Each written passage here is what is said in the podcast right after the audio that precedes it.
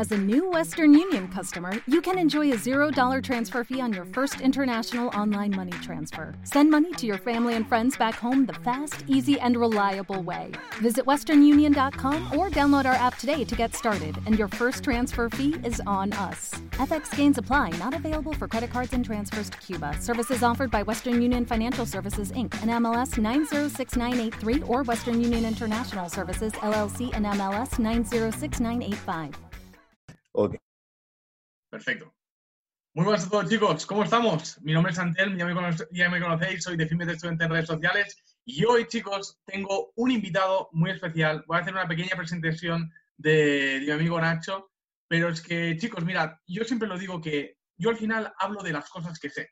De las cosas que no me sé, intento asesorarme de los mejores. Y definitivamente Nacho lo es. Y voy a explicar por qué lo es. Aparte de su conocimiento teórico de haber estudiado ADE, distintos posgrados del máximo nivel, haber sido premio número uno para el, ¿cómo se dice? El, la institución Business School. EA Business School. El Business School.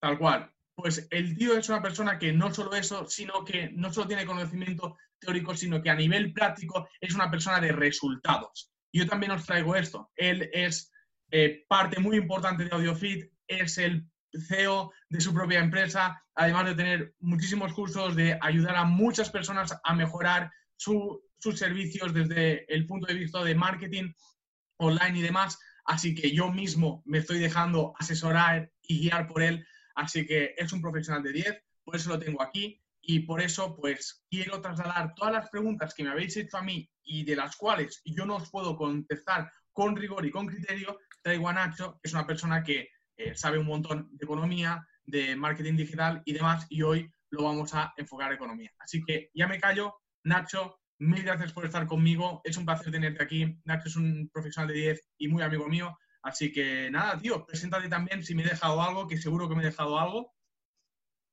Bueno, pues para la gente que no me conozca así de en modo brief, diremos que actualmente soy el director de marketing de AudioFit, que muchos de vosotros conocéis esta empresa que dirijo junto a mi amigo Marcos Conker en redes sociales.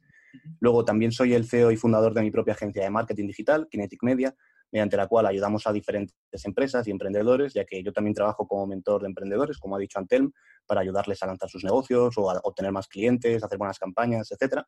Y luego, a ver, a nivel formación, normalmente siempre me veis hablando en redes sociales, que me podéis encontrar como Nacho Portillo 11, sobre emprendimiento, sobre empresas, sobre marketing, pero lógicamente también todos los que hemos estudiado, por ejemplo, tanto ADE como el máster en el IE y demás, eh, tenemos unas nociones básicas al menos de economía.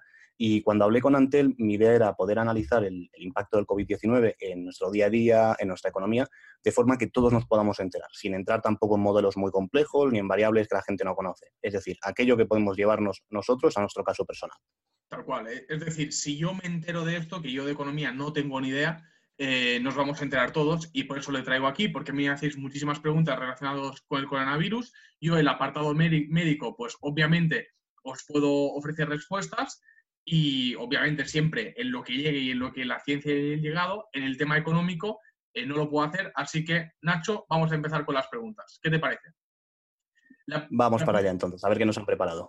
Eso es. La primera pregunta es muy general sobre cómo afectará la situación actual de pandemia, de bueno, lo que, lo que hemos estado viendo, las decisiones políticas tomadas a la economía. ¿Cómo afectará? Bueno, pues a ver, eh, no hay que ser tampoco un genio para saber que va a afectar de forma negativa, pero principalmente vamos a hablar de una cosa muy importante.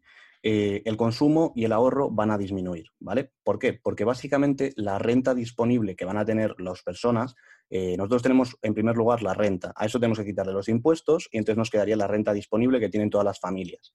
Una vez una familia tiene su renta disponible, normalmente se va a dos partes, que es el consumo y el ahorro. Dentro del consumo tenemos diferentes variables del consumo autógeno y demás, pero lo que es súper importante entender es que si tenemos menos renta, lógicamente vamos a consumir menos. Y esto yo creo que os lo podéis llevar a un ejemplo muy básico y es que si tenéis menos dinero en la cartera, lógicamente pues igual salís menos a cenar, salís menos a, a tomar algo, os dais menos caprichos.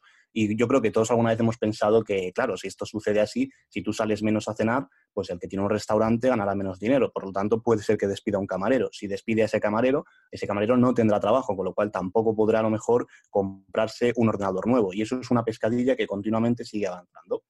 Lo que es importante es saber eh, cómo podría esto eh, pararse de alguna manera. Pues como te he dicho, sabemos que la renta va a disminuir, entonces una opción sería que nuestra renta eh, disponible no disminuyera tanto. Eso lo conseguiríamos con una bajada de impuestos, por ejemplo.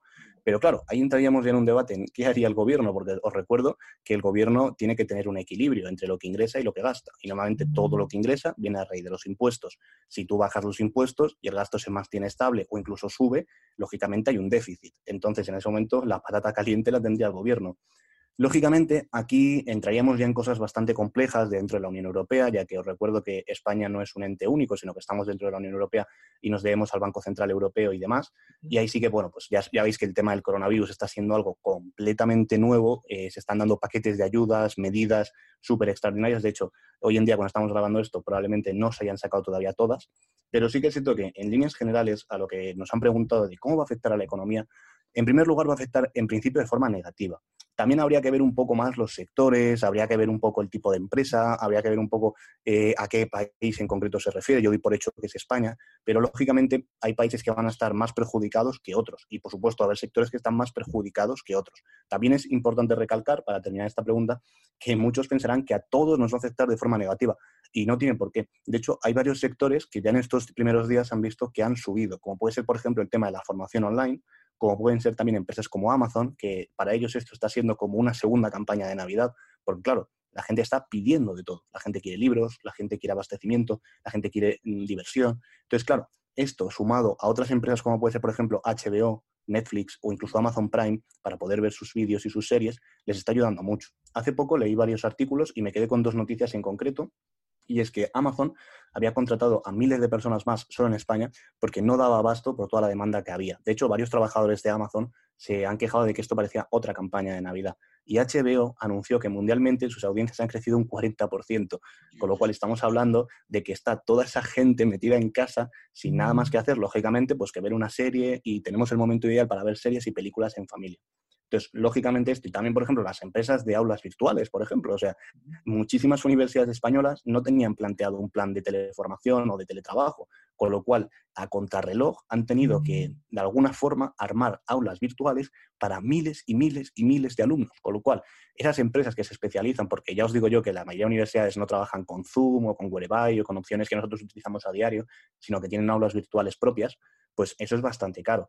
Lógicamente, ahora hay una gran demanda. Y ya para terminar otro ejemplo que seguramente todos vais a entender, el sector fitness. Yo creo que todas las empresas que venden mancuernas, discos, barras y todo ese tipo de equipamiento casero están haciendo un agosto increíble, pero increíble. Entonces, en resumidas cuentas, así es como va a afectar el COVID a la economía.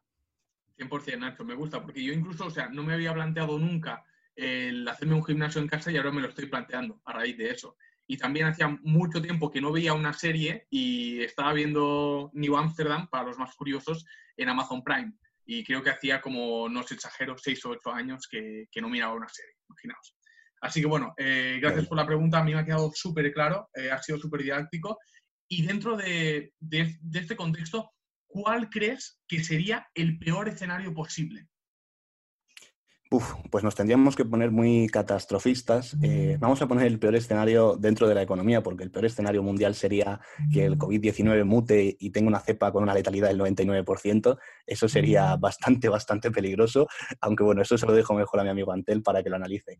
Yo os diría que el peor escenario que tendríamos sería una cuarentena muy, muy prolongada pero por varios motivos. En primer lugar, porque todos los negocios físicos eh, lo sufrirían mucho. Y no estamos hablando de grandes empresas. O sea, cuando vosotros veis, por ejemplo, ahora que empresas como Viva Gym, Dreamfeed, Amazon, Inditex se están quejando, Claro que se tienen que quejar, claro que a ellos les jode mucho, pero ellos van a sobrevivir. Ellos podrían estar muchos meses cerrados, plantean un ERTE, hacer luego una ampliación de capital, sus accionistas aportan, van a sobrevivir. Los que no van a sobrevivir son muchísimas pymes. Y os recuerdo que en España el tejido empresarial, más del 90% son pymes y autónomos, es decir, no son grandes empresas.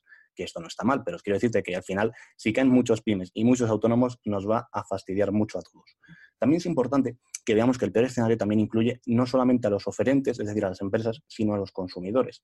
Claro, en países como China eh, hay una disciplina distinta, por lo menos por lo que yo he visto, a por lo menos países como España. En España es más difícil el hecho de tener una disciplina, de estar en casa metidos durante meses porque el gobierno te lo dice. Y aquí en España, ahora mismo estamos grabando esto cuando llevamos menos de 10 días de cuarentena, y la gente ya se lo está saltando, ya está teniendo problemas sociales. Entonces, claro, tú imagínate cómo llevaremos cuando estemos, por ejemplo, 30 días. O sea, la gente ya se va a subir por las paredes. Y eso es negativo para el consumo también, porque hay dos temas súper importantes. La gente no compra cuando tiene incertidumbre ni cuando tiene miedo. Entonces, a medida que pasa la cuarentena, por ejemplo, vemos que se va a acabar, que está todo solucionado, que el pico empieza a bajar, la gente estará tranquila. Sabrá que aún no ha acabado, pero oye, ya estamos ganando, es cuestión de tiempo. El, reloj va a nuestro favor. El problema es si no es así. Porque si no es así, yo no estoy cómodo para gastar dinero. Lo que hago, ahorrar. Y si no, preguntadle a vuestros abuelos cuando había una guerra o cuando creían que iba a haber una guerra, cómo lo primero que se hacía era abastecerse de alimentos, guardar todo el dinero posible y no gastarlo porque, claro, no sabes qué va a pasar el día de mañana. La peor situación, pues sin duda sería que esto se alargara durante meses y meses, sobre todo sin avisarlo, porque si tú llegas el día uno y dices, vamos a cerrar cuatro meses sí o sí, bueno, vale, es un palo, estoy muy mal, pero yo ya sé que eso va a pasar, entonces ya me preparo. Pero claro, imagínate que vamos de dos semanas en dos semanas hasta cuatro meses. Pues todos los negocios pequeños se van a hundir porque no tienen dinero, están tirando ya de ahorros y no llevamos ni un mes, pues imaginaos cuando llevemos dos. Pero yo confío en que ese no sea el peor escenario. Yo confío en que el escenario serán por lo menos dos meses de cuarentena. Eh, también se sacarán diferentes planes para poder ayudar a este tipo de gente y creo que podremos salir de ellos sin ningún problema. De hecho, luego hablaremos sobre eso más, más en detalle. Eso es. Vale, Nacho, me gusta. Yo simplemente si puedo aportar algo, eh, los modelos matemáticos dicen que llegaremos al pico entre el 11 y el 25 de abril. Allí será el pico de infectados. Y yo esto lo hablaba ayer con Nacho. Luego, después de ese tiempo, debemos pasar un tiempo de si en ese momento es el último infectado que tenemos y sabemos que durante 14 días puede desarrollar síntomas y puede tener síntomas, pues habría que esperar esos 14 días, más que sabemos que desde el momento que deja de tener síntomas hasta que deja de infectar son 14 días más. Es decir, después de llegar al pico necesitaremos mínimo un mes más para garantizarnos que nadie se pueda contagiar, ¿vale? Pongo comillas porque es como utópico que esto pase, ¿vale? Pero muy importante lo que ha dicho Nacho también del tema de la sociedad, de cómo lo afrontamos. De hecho, hoy he publicado en, en mis stories cómo se veía el, grado de, bueno, el grado de adherencia a quedarse en casa, cómo, cómo afectaba al aplanamiento de la curva. Y al final, si todos ahora pues, nos jodemos y nos quedamos en casa, eh, luego tendremos menos tiempo de eh, de estar encerrados y también afectaremos menos a la economía, deduzco yo, ¿verdad? ¿O me he precipitado mucho diciendo eso? Sí, porque además la gente tiene que estar con calma. O sea, la gente tiene que saber que esto no es el ébola, que esto no va a acabar con la población mundial ni con las reservas. También la gente tiene que estar tranquila porque estamos en 2020, no estamos en 1920. Es decir, no va a haber un desabastecimiento, no va a haber un cada país hace la guerra por su cuenta. Aunque sé que ahora mismo lo parece, parece que por un lado va China, por otro lado van algunos países de la Unión Europea, Inglaterra haciendo lo que quiere, Estados Unidos como siempre a su bola, pero en realidad no es así, o sea, no es como hace 100 años que estas enfermedades ni se conocían, ni se podían atajar, ni había eh, un tipo de contingencia, que había muchas más fake news de la época, claro, pero así que las había. Entonces, quiero deciros que la gente tiene que estar tranquila, tiene que confiar en todo esto y sobre todo tiene que ver de qué forma va a salir de ello desde ya. O sea, si sabemos que hay un problema, sabemos que va a haber tiempos malos, entonces la gente tiene que ponerle solución no cuando eso llegue, sino cuando tengan tiempo y ahora es el mejor momento para ello. Bien, muy bien, reinventarse, ¿verdad? Empezar un negocio online y todas estas cosas que tú has estado hablando tanto en sus redes, si no lo seguís, eh, os lo recomiendo 100%. Luego, la siguiente pregunta es si tú crees que bajarán los precios del consumo después de que todo eso haya pasado. Vale, pues esta pregunta me la han hecho mucho a mí también. Me han hablado sobre todo del tema de consumo y del tema de vivienda. Entonces vamos a empezar, si quieres, con el tema de vivienda, que es más sencillo para que la gente lo, pueda entender. Eh, por ejemplo, aquí en España, eh, España, si no recuerdo mal ahora mismo, es el tercer país más visitado del mundo, detrás de Estados Unidos y de Francia. Y claro, esto cuando hubo nuevas alternativas a los hoteles convencionales, como fue por ejemplo Airbnb, supuso un gran golpe para, para todo lo que es el mercado de la vivienda en temas de alquiler vacacional porque a la gente le salía mucho más rentable si tenía una casa en Madrid, en Barcelona, en Valencia o en Benidorm, alquilarla por días o por semanas que alquilarla por meses. Porque claro, por meses igual estábamos hablando de, vamos a poner 800 euros o 1000 euros y por día en Barcelona o en Madrid, en una buena fecha, te puedes sacar 60 o 70 euros al día. ¿Qué es lo que ha sucedido? Pues que a raíz de todo esto, lógicamente, el turismo en España va a disminuir mucho. De hecho, ya está disminuyendo. No solamente porque la gente no quiera venir, sino porque a nivel legal incluso muchos países ya no recomiendan ir a España o incluso recomiendan que cuando vayas estés luego 15 días en cuarentena o hasta 30. Entonces, claro, ¿qué va a suceder? Que muchísima gente no va a venir. al no venir, no va a haber demanda de esos pisos vacacionales. Y claro, las personas que tienen esos pisos, ya se ha visto un incremento, eh, creo que fue en los primeros tres días, se inscribieron en Madrid más de 500 pisos nuevos en Idealista. Es decir, 500 propietarios que tenían viviendas y las tenían en alquileres vacacionales, las estaban reconvirtiendo en alquiler convencional porque mm, decían, oye, esto va para varios meses, yo necesito alquilar mi casa porque no puede ser que esté perdiendo dinero todos los días. Entonces, esto es muy sencillo. La vida siempre se basa en oferta y demanda.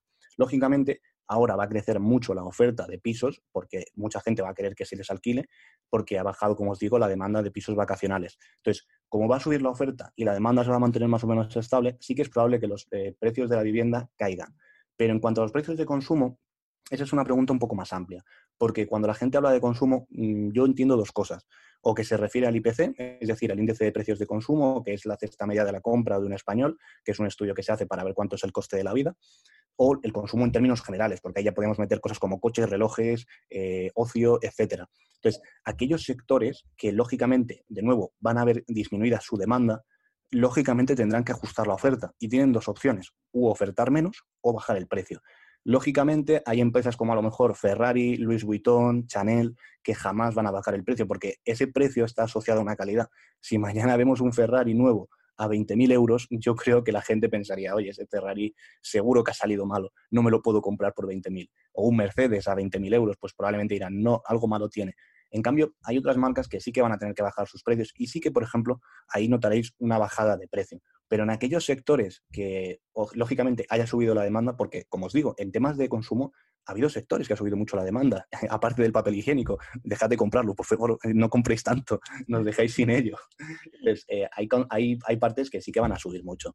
Por ejemplo, el tema de la alimentación, eh, por ejemplo, Mercadona experimentó los primeros días un aumento de más del 180% en sus compras. O sea, una locura. Yo, yo fui a Mercadona y lo vi vacío y no lo había visto así en mi vida. Pero, como os digo, haciendo un inciso, eso no significa que Mercadona no tenga comida. Se llama rotura de stock.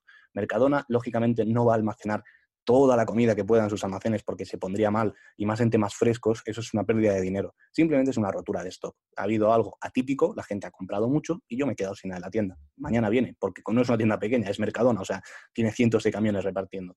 Entonces, sí que habrá partes que el consumo va a bajar, pero en otras no creo que, no creo que baje. También tenemos que diferenciar que aquellos sectores que son indispensables, como puede ser, por ejemplo, la comida, como puede ser la ropa y demás, lógicamente no van a experimentar una subida de precio porque, como os digo, en primer lugar saben que la gente no lo va a poder asumir y porque tampoco estaría justificado ahora mismo. Eh, estamos hablando de cosas básicas, no estamos hablando de vestidos de Chanel, de mucho dinero o de comida del club de gourmet o cosas así. Estamos hablando de cosas más o menos que todos compramos todos los días.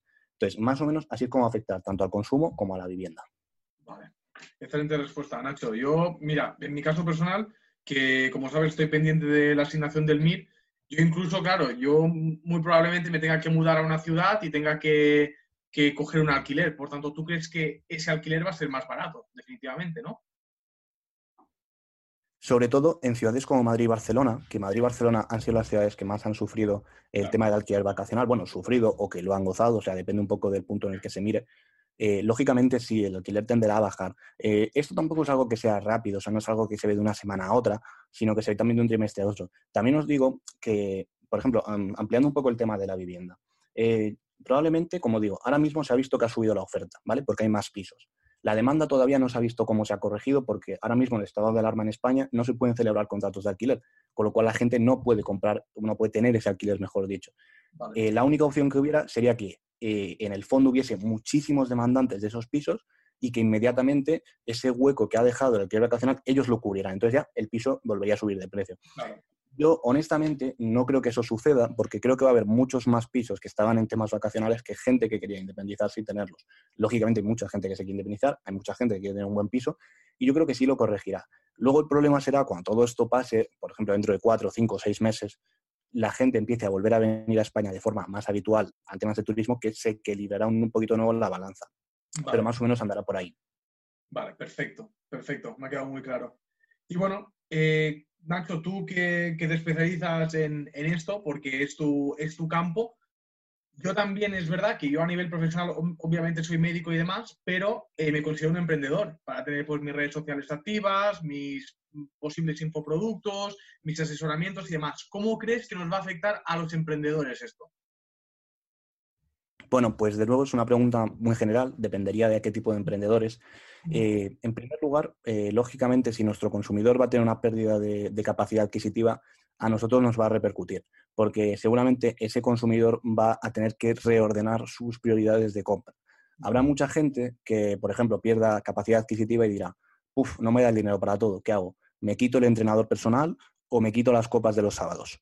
Entonces, ya dependerá también de cada consumidor y de cada perfil. Eh, lógicamente, a muchos emprendedores, eh, sobre todo los emprendedores que tienen un negocio físico, esto les va a afectar mucho más, pero porque los emprendedores que tienen un negocio físico tienen una serie de gastos y una serie de cargas que tienen que asumir todos los días, abran o no abran, vendan o no vendan, da igual, tienes un centro, tienes que pagar alquiler, tienes empleados, tienes que pagarles el sueldo, tienes que pagar la cotización social, tienes que pagar muchas cosas, entonces ellos sí que se van a ver más afectados.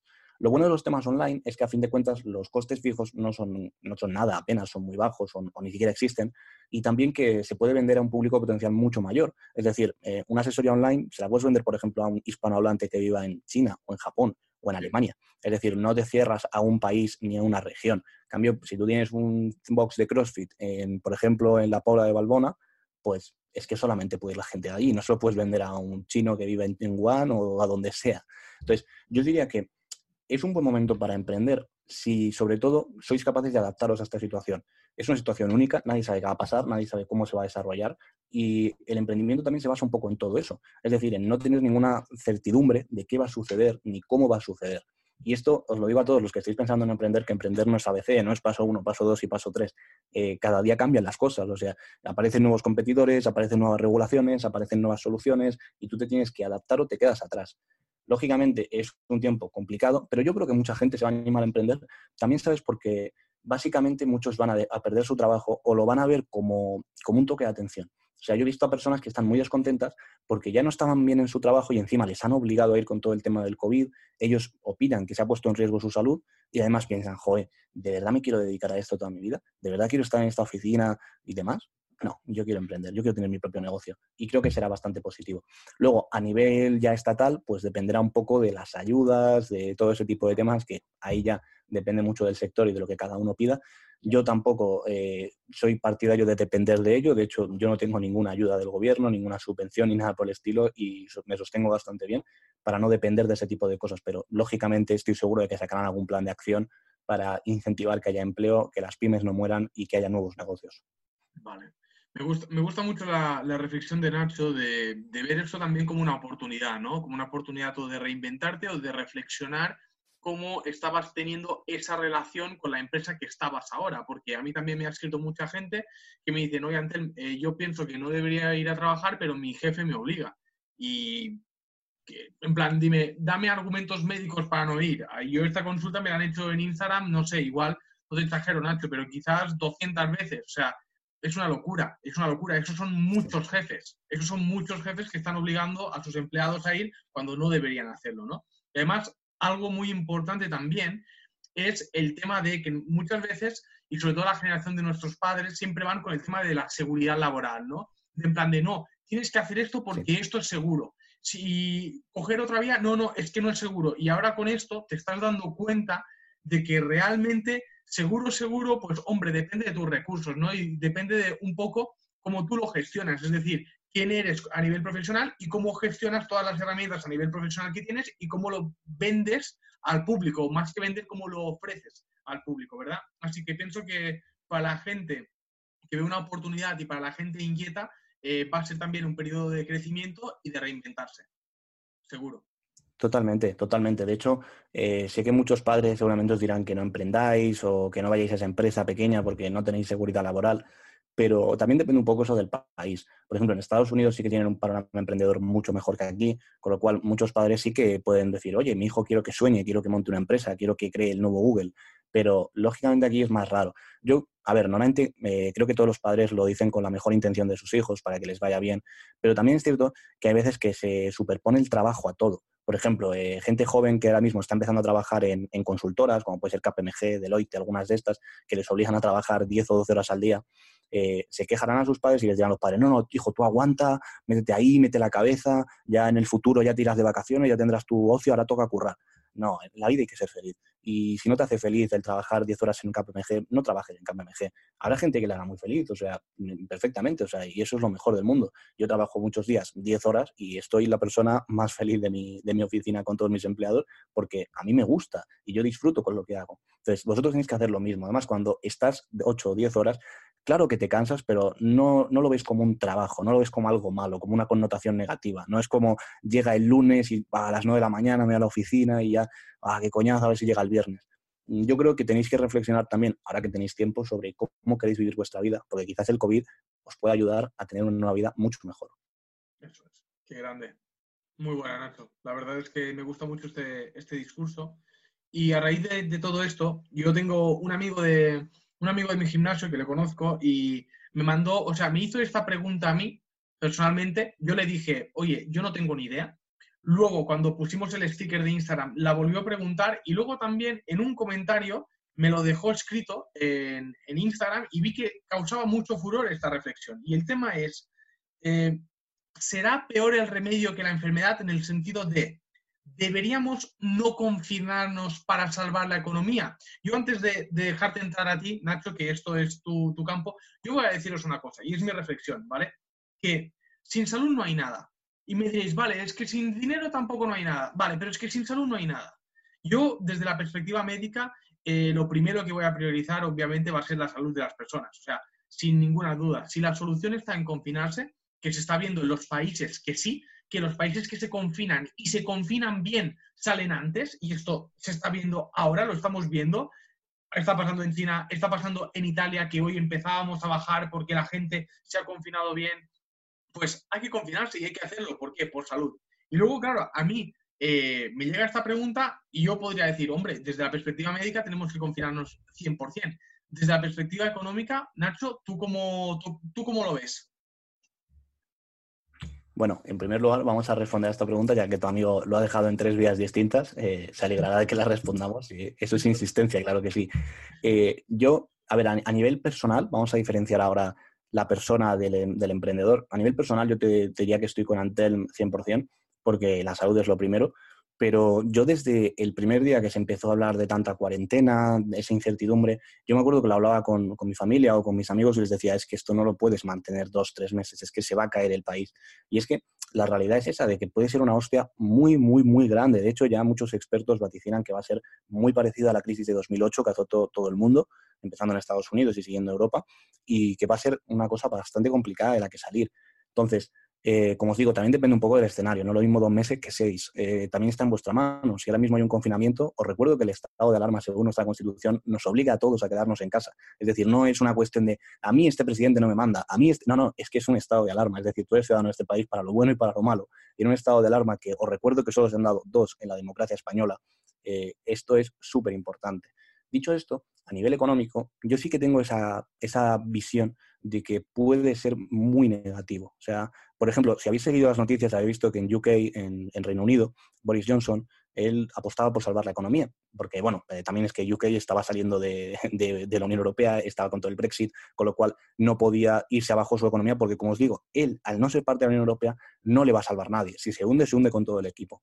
Claro, Boris Johnson sí que apostaba por el hecho de, bueno, mira, vamos a hacer que se contagie rápido el 60% de la población, que los jóvenes lo pasen rápido, que no, no contagien a nadie más, y luego pondremos el foco en los ancianos. ¿Qué es lo que sucede? Que a nivel político tú no puedes cargar con miles y miles de cadáveres porque estás muerto políticamente. Es decir, te habrás cargado a cientos de tus, de tus votantes o a cientos de los ciudadanos de tu país. Pero claro, a nivel económico es muy complicado la papeleta que hay ahora misma. Yo no tengo una solución. Sí que es cierto que si algún país hubiese elegido esta, esta forma de combatir el coronavirus, habría sido interesante para ver qué le pasaba.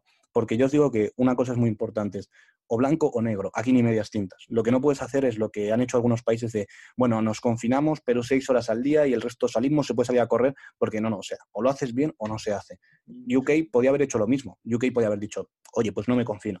Pero claro, a las dos semanas ya estaban cerrando pubs, cerrando bares y estaban cerrando todo este tipo de cosas. México ahora pasa más o menos lo mismo. México tiene mucho miedo a cerrar toda su economía y el presidente del país te dice que beses a tus familiares y que beses estampitas porque de esta forma vas a ahuyentar el virus. Él sabe perfectamente que eso no es verdad, porque si él no lo sabe, tiene un equipo de virólogos que le estará diciendo, pero usted qué está diciendo. Pero también tiene el otro lado a un economista que le diga, mira, como hagamos esto, se hunde el país. Se hunde el país por esto, por esto, por esto y por esto. Entonces, ahí ya entra el papel de cada gobernante. Ya os digo también que no es fácil gestionar una crisis así, ni mucho menos. De hecho, yo no creo que haya una solución. Eh, nadie lo habría hecho bien. Eh, pero ya os digo, estos son cosas muy puntuales. Esto no se repite en la historia. O sea, yo ahora mismo no, no recuerdo una situación tan compleja a nivel social, político, económica. Y lo que tengo que deciros es que lo que adopten nuestros gobernantes será mejor o peor, pero habrá que acatarlo. Y cuando salgamos de todo esto, reforzar eh, como estábamos antes, estar mucho mejor y ya ahí ver qué podíamos haber hecho mejor y ver qué fallos ha habido. Pero ahora no es el momento, porque entonces vamos a perder nuestros negocios, vamos a perder nuestros amigos, vamos a perder a, familiares que queremos y encima vamos a perder nuestra salud. Y eso no podemos permitirlo. Qué grande, tío.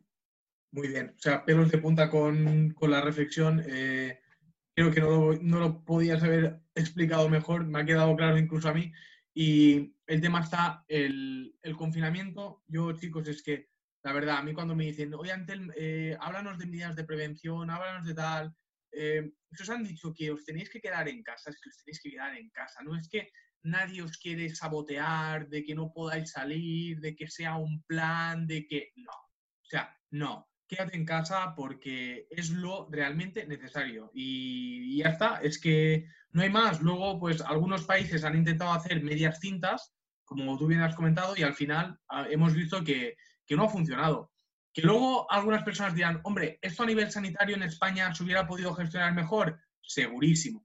Que la sanidad española no está bien gestionado y tal, segurísimo, también. Pero también lo que ha dicho Nacho de que es una situación muy difícil, muchísimo, muchísimo. Y esto a mí me hace gracia porque todo el mundo critica, tío, todo el mundo critica y luego estos que critican son los primeros que no se quedan en su casa, ¿sabes? O que no hacen determinadas acciones para ayudar a los demás.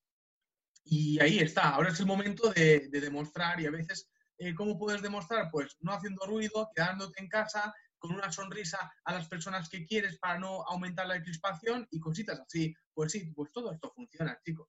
Y bueno, pasamos a la siguiente pregunta de, economía, que si no yo, yo, me enrollo. Eh, mira, o sea, yo una de las cosas que siempre me ha impactado, también porque lo tienes en el móvil, es el tema de la bolsa, ¿no? De que te sale, y yo, por ejemplo, que tengo la bolsa en, el móvil, que no lo sé interpretar, pero ahora estoy viendo, tío, caídas a punta pala. Y luego también tengo eh, tres o cuatro casos bastante cercanos de personas que invertían en bolsa y han perdido bastante dinero.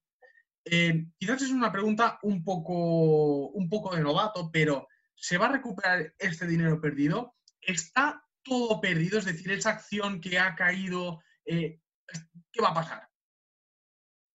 Bueno, pues a ver, es una pregunta muy, muy general. Antes de nada, un pequeño disclaimer. Yo recomendaría invertir en bolsa a aquellas personas que saben mucho de bolsa, es decir, que se dedican a todo esto, o derivarlo a una persona, a un corredor, a un broker que se dedique a eso. Es decir, eh, aquellas cosas de hacer así y decir, bueno, por aquí sopla el viento, voy a comprar esto y vender aquello, no os lo recomiendo porque esto es como el póker. Para que gane uno, tienen que perder 20. Entonces, no os lo recomiendo para nada. Pero dicho esto, eh, hablamos de, bolsa y tendríamos que hablar un poco de, qué valores estamos comentando. No es lo mismo una empresa como Abengoa que una empresa como Inditex, lógicamente.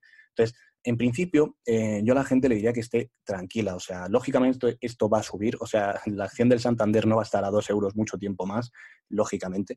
Eh, y todo esto les va a hacer que vuelvan a su estado anterior. ¿Cuándo? Claro, esa es la duda. Eh, daos cuenta que ha habido algún repunte ya en algunas bolsas, tanto en España como en Nueva York, porque ya se está recuperando un poco la credibilidad. De hecho, por ejemplo, en China, ahora cuando han tenido varios días encadenados sin ningún nuevo contagio, los mercados lo han agradecido, porque, bueno, como os digo, eh, lo peor que hay para, una, para la bolsa o para cualquier inversión es el miedo, es la incertidumbre. Siempre hay incertidumbre, pero cuando empieza a haber demás y cuando hay miedo, la gente retira su dinero. Y entonces se da una, ¿cómo explicarlo? Como el jueves negro, no sé si la gente lo conocerá, voy a explicarlo muy rápidamente, es ese sentimiento de miedo cuando ves a alguien que vende y tú dices, hostia, ese ha vendido, voy a vender yo también. Pero es que a ti te han visto cuatro y esos cuatro dicen, hostia, Nacho ha vendido, voy a vender yo también. Y esos cuatro hablan con sus amigos y todos vendemos, todos vendemos. Y claro, llega un punto que, ¡pum!, se desploma. Esto, para que os hagáis una idea, es como si todos intentáramos ir al cajero y sacar nuestro dinero. No se puede, O sea, que no lo hagáis. Que sé que hubo gente que empezó a difundir bulos de esto, no lo hagáis porque os podéis cargar un banco. ¿eh? Y lo que os quiero decir con todo esto es que lógicamente a nivel de bolsa sí que recuperaréis vuestras ganancias. También tendríais que hacer autocrítica y decir, ¿por qué estoy invirtiendo en bolsa yo solo si yo no tengo el conocimiento necesario para hacerlo?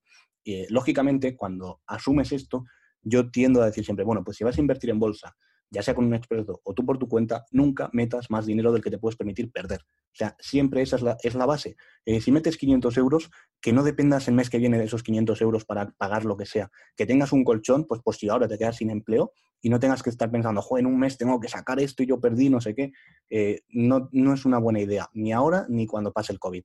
Pero sí, las bolsas tenderán a subir, tenderán a, rectificar, lógicamente. Eh, quizás sí que perdáis dinero si entrasteis en un momento demasiado alto y no se recupera hasta dentro de un año, un año y medio, pero no perderéis todo. O sea, no va, el nivel en el que están ahora mismo las bolsas no es el real. Van a volver a subir, eso no os preocupéis. Sobre todo si estáis en grandes empresas, a no ser que quiebren, pero eso ya estamos hablando de una locura. Es como cuando en 2008 quebró Lehman Brothers, una de las mayores inmobiliarias del mundo, que nadie se lo esperaba y, desató la crisis financiera de 2008 junto a las eh, hipotecas subprime y demás. Pero vamos, yo os digo, eso no suele pasar, así que si tenéis dinero en bolsa y demás, no os preocupéis porque no lo habréis perdido todo. También habría que analizar cada caso, lógicamente, para garantizarlo, pero sí que seguramente perderéis una pequeña parte porque si habéis entrado en un momento alto, ahora no se va a recuperar. Dicho esto, lo que yo suelo recomendar es, como os digo, invertir en cosas que o bien conocéis muy bien o bien alguien os deriva. Yo personalmente no tengo inversión en bolsa, pero sí tengo inversiones en criptodivisas, como por ejemplo el Bitcoin, el Ethereum, y yo en este sentido sí que soy muy fan de este tipo de monedas,